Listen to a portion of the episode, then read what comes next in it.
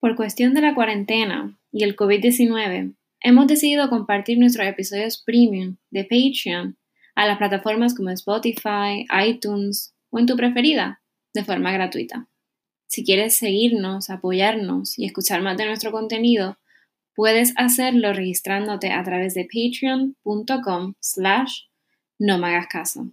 Y ahora, el episodio. Hola. Hola. Yo odio, en verdad, hacer las introducciones super awkward. Eh, pues aquí otro episodio de No me hagas caso, Patreon. Um, hoy no estoy sola. Hoy estoy con mi novio, Joseph. Hola a todos. Y estamos de cuarentena. Seguimos aquí. Ah, ok. So, como saben, el contenido para Patreon es diferente al que se publica en todas las plataformas gratis y public, whatever. Um, pero igual, saben que la, durante la cuarentena estamos dejando todo el contenido gratis y abierto Oh. para que todo el mundo lo pueda escuchar, sea Patreon o no. Y voy a, voy a hacer episodios de temas que a mí me, me encantan, pero que realmente no puedo contar en el podcast normal. Y es como otra vez voy a hablar de Hollywood y el crimen. Pero esta vez no voy a hablar ni de actores, ni de scandalous stuff, ni nada. No son chismes ni nada. Pero, eh, pensando en contenido de ese tipo, pues hay un videojuego que yo vivo obsesionada con él, basically. ¿Cuál? Es mi juego favorito de PlayStation. Además de Sims. eh, el Ignore. La Noil. Ajá. El Ignore. Sacana. El Ignore. Whatever. French. Em, y vamos a empezar. Para no hablar tanta mierda. Vamos allá. Vamos allá. Pues, El Ignorar es un videojuego de acción y aventura. Estoy haciendo un intro porque entonces la gente va a decir, ¿What the fuck is that? Ujú. So, El Ignorar es un juego de acción súper bueno de detective a través del género noir, del cine. So, yo también puse aquí qué carajo es el noir, porque obviamente hay gente, ¿verdad? Ujú. Yo no sé qué es. ¿qué es? no. Ves que proviene del género del film noir francés, que es la película oscura, que es el estilo de filmación caracterizado por elementos tales como héroes cínicos, efectos luminosos descarnados, o sea, como que todo súper negro y se ve drásticamente la división entre lo blanco y lo negro por las luces y whatever, el lighting. Uso frecuente de flashbacks, eh, tramas como que súper dramáticas y una filosofía exi- existencialista subyacente. Eh, la película... mm, Ah, que está aquí mi perro también. Iba a decir que en el background van a escuchar a alguien respirando bien profundamente. No soy yo. El que está haciendo. Es mi Y perro, Fupi. Oh. Pues ahí está. Am, la película eh, Casa Blanca, por ejemplo, es una de las más famosas en este género. Em, el género predominaba sobre todo en los dramas policíacos estadounidenses de la época posterior a la Segunda Guerra Mundial. Fue el cine que se empezó a crear con temas como que del, nazismo, Hitler, claramente la Segunda Guerra Mundial. Así como que el cine que se hacía en los 40s, en los 40 y los 50, que es como que la época dorada del cine de Hollywood. Ok. So, este videojuego se basa en eso, básicamente, o por lo menos la estética y del videojuego. So, obviamente, I love that fucking shit.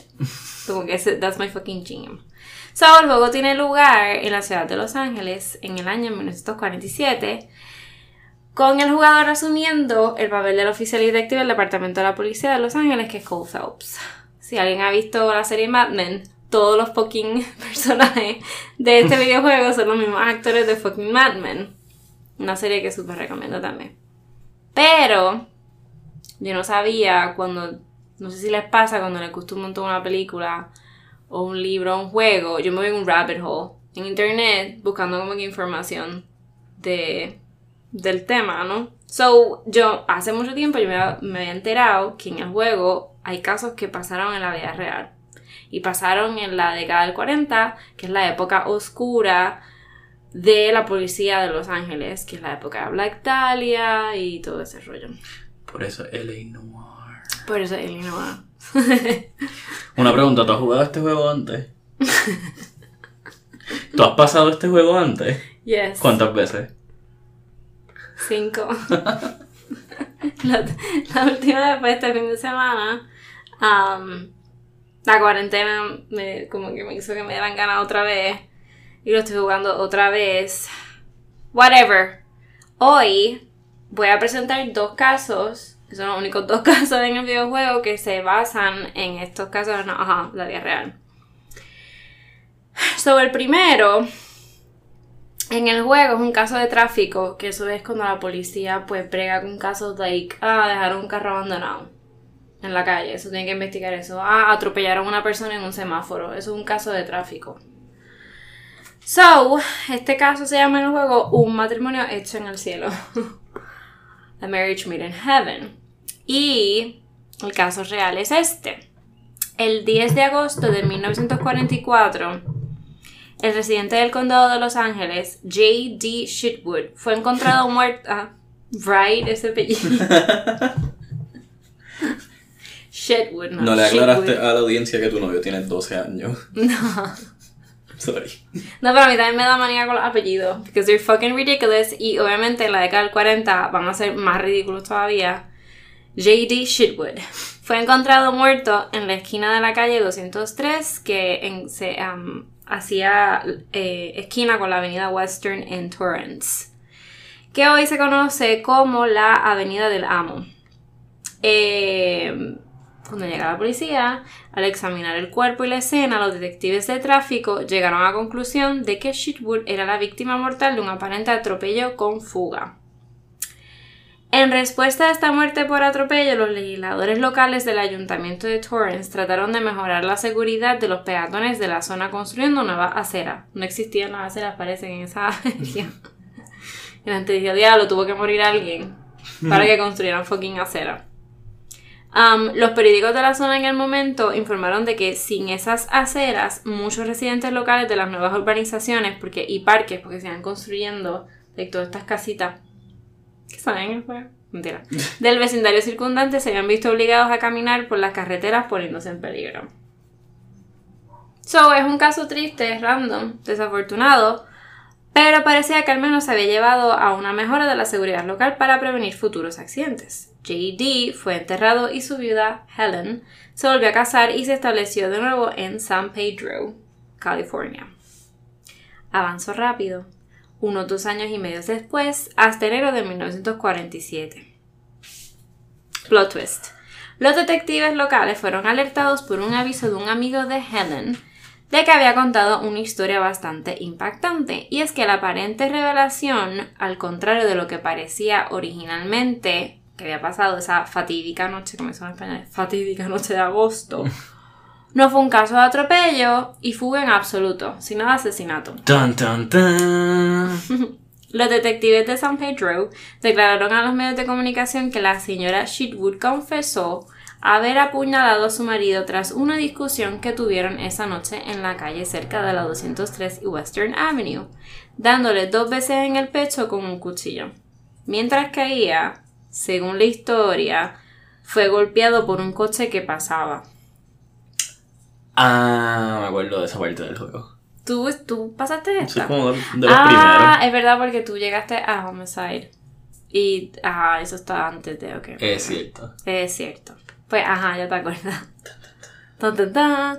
Los sorprendidos detectives reservaron a Helen como sospechosa de asesinato en espera de una nueva investigación completa. Sin embargo, y más estamos en el fucking cuarenta y pico, un gran problema es un caso de accidente de tráfico aparentemente sencillo y no lo fue porque realmente no podían ver en el cuerpo los supuestos puñaladas. Eh, ¿Cómo es? Las apuñaladas. Sí, las apuñaladas. Whatever. Eh, so, Los supuestamente, claro, lo que se había puesto en teoría era que Shipwood había muerto de una perforación pulmonar por el impacto de su pecho al ser golpeado por el automóvil y no por cuchillo. Mm. ¿Por qué Helen mentiría sobre tal cosa tantos años después? Pues lo según, según los periódicos, la explicación fue que estaba borracha y no, ella dijo, ¿no? Que estaba borracha y no sabía lo que decía y quería hacer enojar a mi actual marido.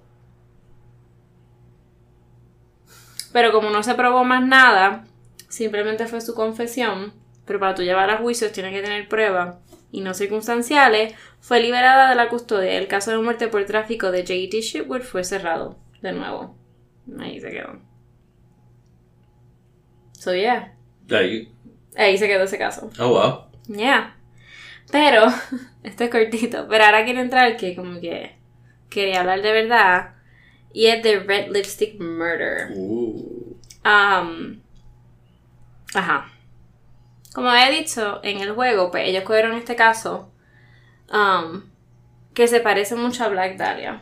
Pero ellos no, no, thank God, tú no, no, tra- no tratas de, de investigar por lo menos el caso de Black Dahlia per se. Um, yo estoy diciendo aquí como si la gente supiera realmente con el caso de Black Dahlia. Si no saben, pues búsquenlo porque no lo voy a contar aquí. Es bien fucking largo, lo puedo contar en otro episodio. Um, So, uno de esos casos que el equipo como que Rockstar y toda esa gente tuvo que investigar un montón y, y cerraron como que todo el capítulo de Homicide, que fue el que tú empezaste ahora. Um, Spoilers ahead. Spoilers ahead, yes.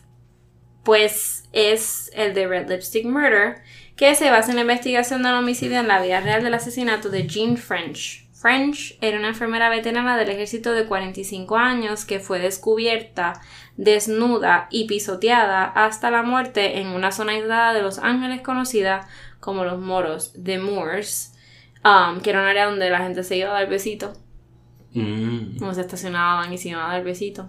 siempre. Siempre en Estados Unidos, los 30, 40, toda esa época, um, los 50.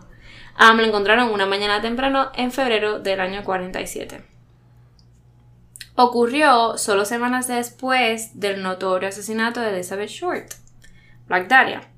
Um, so, ¿cuál es la, la, la relación que tiene con Elizabeth Short? O simplemente, o realmente no tiene.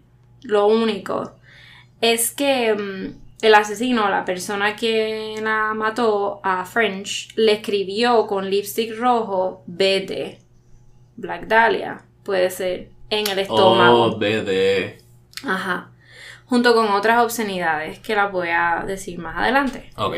Um, que fueron garabeteadas con lápiz labial rojo en el cuerpo desnudo de la señora French.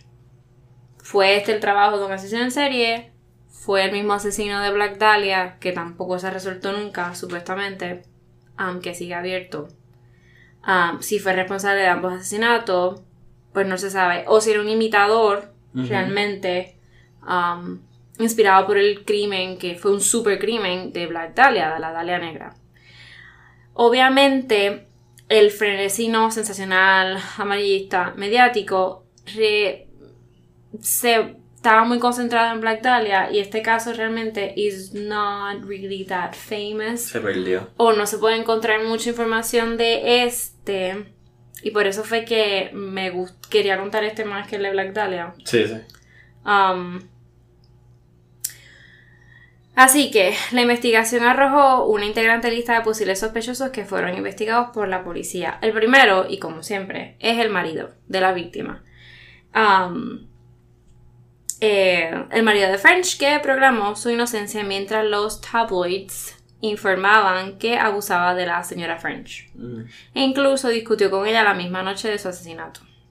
El misterioso otro hombre, eh, pues no se pudo ver, como que nunca se identificó. Pero más adelante voy a hablar de más detalles de esto.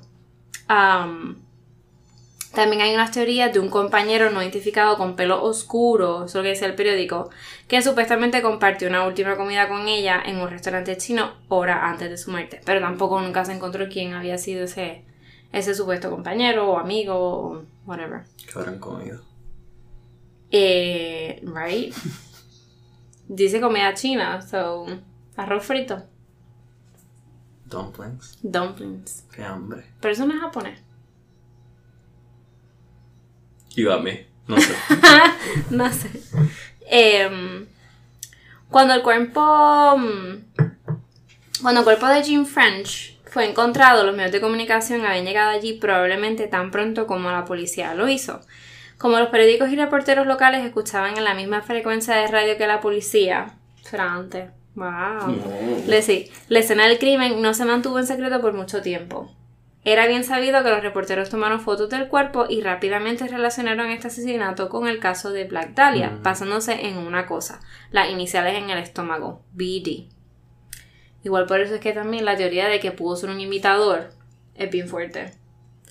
Um, el cuerpo de Jim French fue literalmente pisoteado hasta la muerte. Había sido pisoteado de manera tan cruel que sus costillas se fracturaron y su hígado, entre otros órganos internos, se desangró, o sea, explotaron dentro.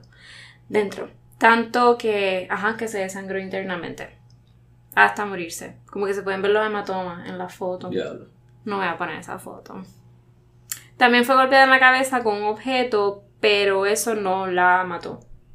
El objeto pudo ser. no sé cómo se dice eso en español ni en inglés. en español ni en inglés. Si estoy bien jodida. Pero en francés. Tampoco. Pero es, por- es una herramienta que ajusta tuerca, que son como largos y casi siempre los encuentras en los carros, en los coches. Un alicate. No, no es alicate, es para ajustar la tuerca de una goma. Ah, eh, sí. Fuck. Que es un Lo brazo. estoy viendo, sí, sí. Whatever. Oh, ok. Bueno, no, no. Anyway, ya lo verás en el juego. Fueron los golpes en la parte superior de su cuerpo los que finalmente hicieron que la pobre Jean pues muriera. So, ¿cuáles eran los otros garabatos? Garaba- gatos, Garabatos. garabatos escritos en el cuerpo? Pues en su cuerpo desnudo y expuesto estaba escrito Fuck you PD. PD o BD. Mm. Hay unas teorías que dicen, como escribió varias cosas en el cuerpo, Ajá. pues se pudo confundir con BD y luego imagínate con todo este revolú todo este Dahlia, oh shit, oh shit, de BD. Pero realmente una de las teorías por PD puede ser Police Department. Police Department. Y luego Tex, de Texas. Justo debajo de él. Lo que mucha gente piensa, basado en información errónea, es que el cuerpo decía BD, como en Dahlia Negro, Black Dahlia. Sin embargo, el informe del forense incluso explicó que el lápiz labial deletraba PD, no BD. Pero ¿qué vende más en la prensa o en las películas Claro. o en un videojuego? Black Dahlia. Ok. um, vamos aquí a darle un poquito atrás el tiempo. Eh, a los momentos antes de que muriera eh, Jean. So, aquí está Jean French, eh, tendida probablemente muriendo, like, supuestamente la muerte fue lenta, no fue inmediata. So, ella estaba desnuda y expuesta a los elementos. La pisotearon con unos zapatos. Pudieron sacar la- el size, la medida de ese zapato.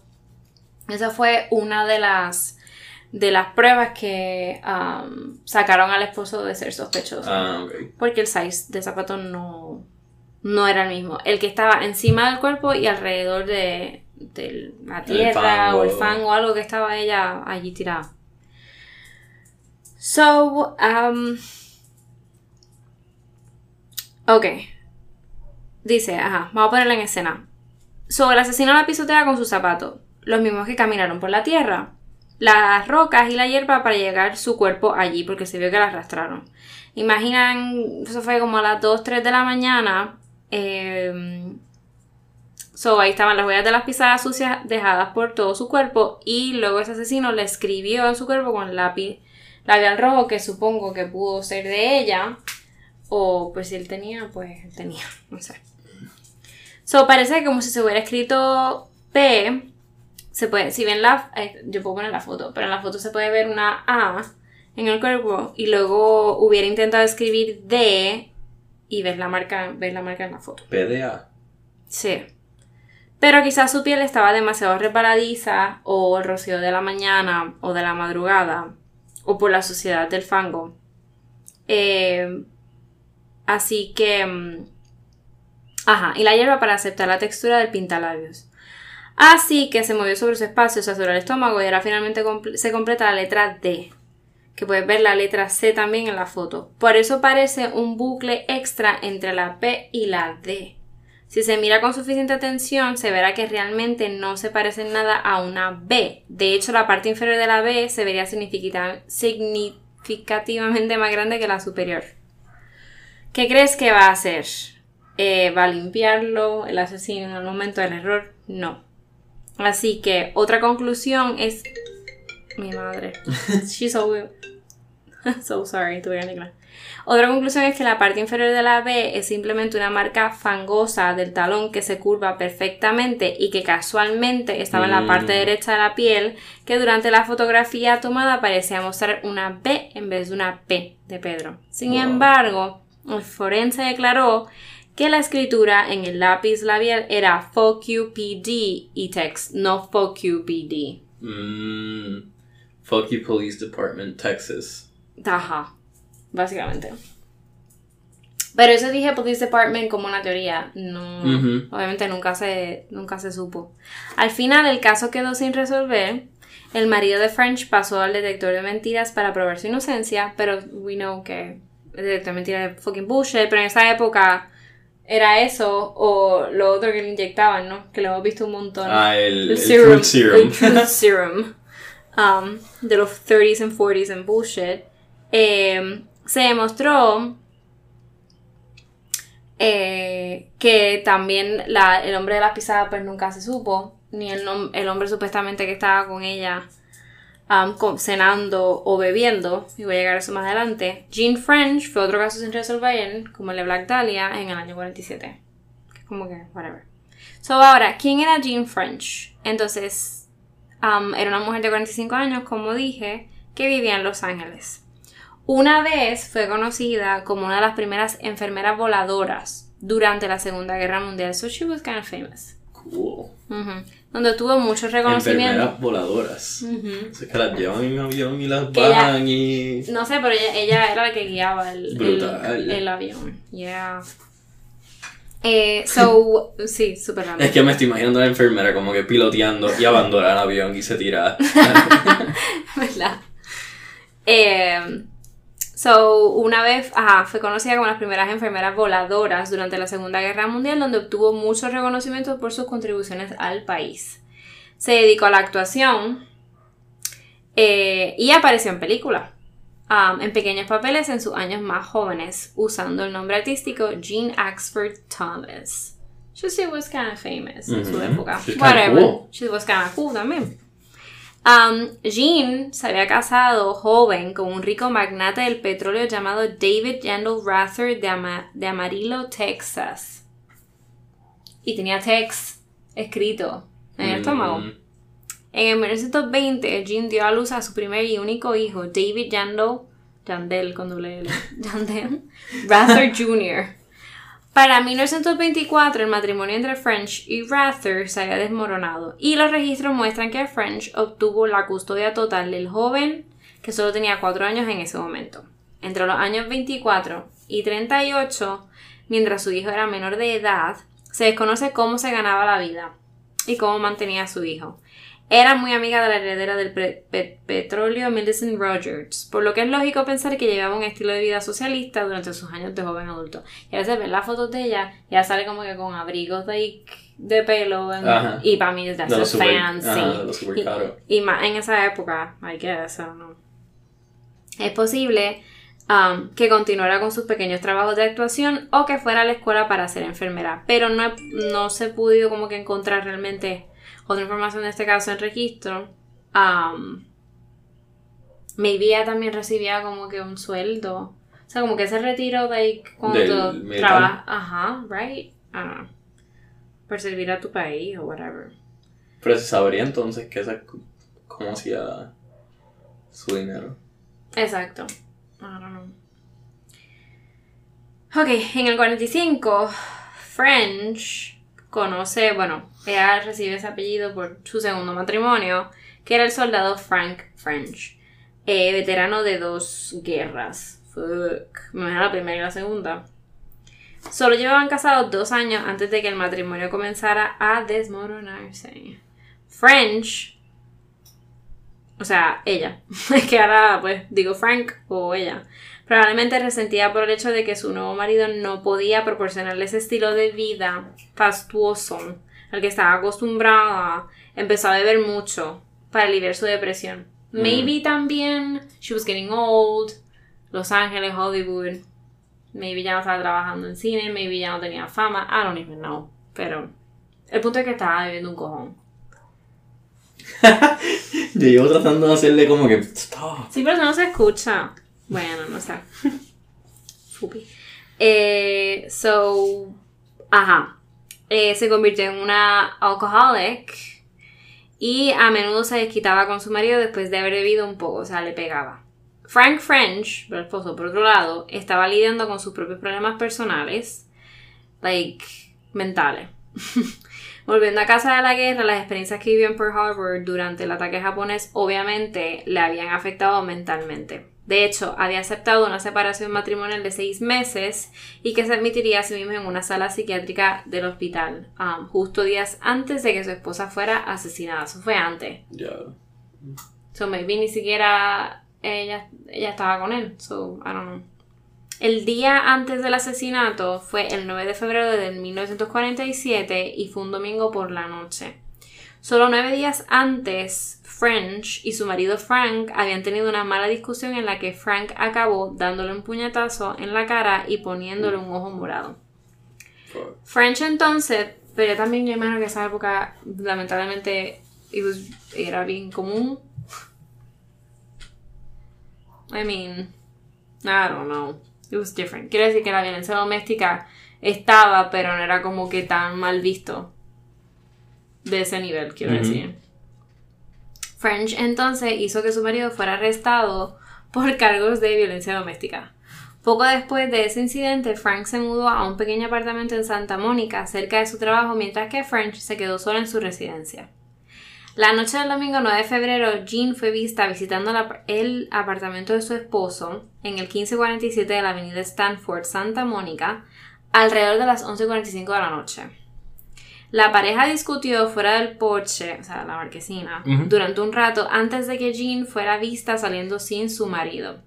Su marido fue interrogado más tarde cuando varios artículos del periódico dicen que había salido a beber con ella antes de la noche, pero luego otras declaraciones dicen que se quedó en casa por la noche, incluso que su casera, o sea, la que le alquilaba la casa o lo que fuese, dio fe de su coartada. Jean salió después de visitar a Frank y terminó en The Piccadilly Drive-In, en el 39, en la calle 3932 Sepúlveda Avenue, en Los Ángeles, entre las 12 de la noche y la 1 de la mañana. So, se fue a beber, fue a janguear. Se declaró más tarde, se declaró que se vio a French comiendo con un hombre misterioso, dejando más tarde su coche, su carro aparcado allí. Un conserje afirmó más tarde que que el carro seguía aparcado allí mucho después de las 2 de la mañana.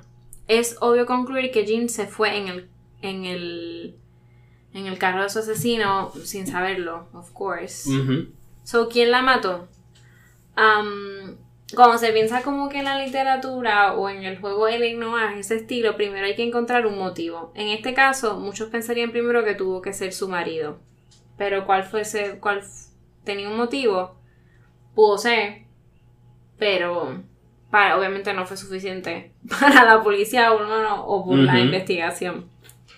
Em, se sabe o se publicaba que Frank era del tipo violento y que estaba jodido mentalmente. Eh, sí, él supuestamente también la golpeó nueve días antes de que muriera, pero sabemos qué hizo Jean antes de eso o después de eso. Ellos no tuvieron otro, otro altercado cerca de- del asesinato. Incluso el detective Jean Betchell dijo después de interrogar a Frank que pudo ver que Frank no pudo haberlo hecho. Abro cita, su historia se sostiene. Um, no había ninguna evidencia que lo señalara de todas formas. Y los zapatos no pegaban, ¿verdad? Esa voy ahora. La huella del asesino, del asesino era signific- signific- no sé, Significativamente. mente más pequeña que la talla, el size de los zapatos de Frank y de todas formas no no sacaba tampoco nada de su muerte. O sea, no ganaba ningún dinero, etcétera, etcétera. Em, pero sí, la muerte de Jean cancelaba una cita en la corte esa mañana por los cargos de violencia doméstica que se le imputaban junto con un inminente divorcio. Yo me vi tenía algo que ver. Ya, puede ser. Pero una cosa que muchos no mencionan es que Frank ya había solicitado la admisión en la sala de psiconeuróticos del hospital para ayudarle a hacer frente a todos los problemas que había experimentado durante la guerra. Solo para demostrar que Jean estaba tratando de... Le quería demostrar a Jean que él estaba tratando de mejorar y que no quería el divorcio a ver si ayudaba eso a las cosas o algo. También por los periódicos, pero you never know, así que siempre hay que tener, cogerlo con pinza. Jean tampoco era exactamente una persona como que tranquila o perfecta. She was an alcoholic, era una bebedora. Y también tenía sus cositas cuando se emborrachaba, pues como que el típico que se transforma y se vuelve violento. Su propio hijo David Jandal Rather Jr. hizo comentarios en ese sentido cuando su padrastro fue citado diciendo, el hijo dijo, ella era mala cuando, cuando bebía mucho.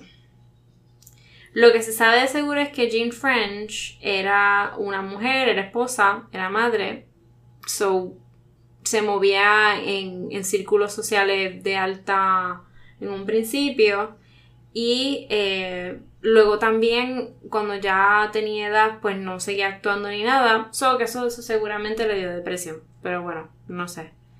Eh, que supuestamente por el hijo se volvió súper amargada, que era una mujer triste y que vivía muchísimo para bregar con eso. So, obviamente quizá el querer salir a beber a esa hora o por moverse mucho en barras y sola, pues no, no quiero obviamente decir que eso hace que te maten. Obviamente el culpable aquí es el asesino. Pero, I mean, I don't know. Y también igual, por beber mucho, pues no pudo luchar contra su atacante. I mean, I don't know. Otra cosa que es segura es que su cuerpo fue dejado para ser humillado. Quiero decir, el motivo fue de humillación porque, porque tú vas a dejar un cuerpo para que lo encuentren y de esa manera, sin ropa y con esas palabras escritas, um, siendo expuesta. El asesino quería, obviamente, hacer una declaración, quería mostrarle, like, su mensaje en el cuerpo, quería que se viera, y obviamente la odiaba, porque ¿por qué tú la vas a pisotear de esa manera? So, obviamente, esto hace que el caso sea como que uno de pasión. Cuando digas que es un caso de pasión es porque lo conocía. O también puede ser que la persona que la mató vio algo en ella que le recordó otra cosa, otra persona. Bueno. Así que... Nada. Y que, que realmente no tiene ningún apego tampoco con el caso de Black Dahlia. Porque lo relacionan por lo de BT, pero obviamente se cae cuando se dice lo de PD. Obviamente, como dejaron el cuerpo de Black Dahlia, no es como dejaron el de ella. Y el que no sepa del caso de Black Dahlia, el cuerpo de Black Dahlia lo dejaron también un escampado en Los Ángeles, ahí cortada por la mitad, completamente abierta, con la cara cortada, como que le hicieron una sonrisa. Lo dejaron completamente diferente. Sí, pero los dos la dejaron expuesta y, y las dos las dejaron como a propósito, como una exhibición kind También, y con un mensaje. Porque, claro, el mensaje de Jean French, vale, fue escrito, pero el de Black Dahlia es mucho más potente. Like, aunque no tenía nada escrito. Em, y que obviamente pues se cometió un asesinato súper horrible. Como trataron ese cuerpo. Y, y que, ajá, quedó sin resolver también. Es de esos casos de Los Ángeles de la década del 40, que en la década del 40 hay un hay bastante de ese tipo.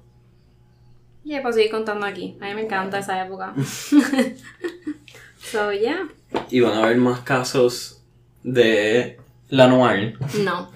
No, porque los otros son fake. Son del juego, so no puedo como que contar eso. Um, puedo hablar de, de, de la corrupción en la policía que se habla mucho en el juego. Mm. Y puedo hablar de. Um, de este tipo, oh my god. Estaba Coppola en New York y estaba en Los Ángeles. Um, yo soy tan mala con los nombres. No sé. Y lo tengo en la punta de la lengua. Eh, de la mafia en Los Ángeles de la década del 40 con la morfina. Eso también es real. Se me olvidó el nombre. Es Mickey something. No, más spoilers del juego para mí. No más spoilers para el juego porque él lo está jugando, pero. Um, también puedo hablar de eso. Pero es que los temas de como que fucking corrupción y. y droga. I don't give a fuck. I just don't give a fuck. No sé, me aburren. Un poquito. So. Sí. Ay, tengo coraje porque no encuentro el nombre. ¿Sabes qué? Lo voy a buscar ahora mismo. Porque tengo que decirle el nombre. Mm. Aquí. ¿Qué fue? Ah. Oh my god. Ah, Mickey Cohen. Mickey Cohen. En su casa lo conoce. Mickey Cohen. Bueno, si sigues jugando el juego, pues ya lo verás también. Ya sabré. Ya sabrás. Pero eso no me importa. La mafia de Los Ángeles 40, pues no sé. I mean, pero eso es lo otro. El segundo caso estuvo bien horrible. El primer caso, está interesante como... ¿Cómo se quedó? Cómo funcionó todo, que, que quedó cubierto la, las apuñaladas por, por, tú sabes, porque le dio un carro. I mean, no se sabe, maybe si ella le pegó los fucking cuchillos o maybe ella no hizo un carajo y fue como que en un arrebato. Pero y que no le encontraron no marcas de, de cuchilla. No. Wow. Que cuando encontraron el cuerpo tenía unas punzadas en el estómago, pero, habían dicho que era por el, cantazo del carro. Mm. I mean, esa es la cosa. bueno, tú lo jugaste en el juego en y se resuelve como realmente tú quisieras que se resuelva.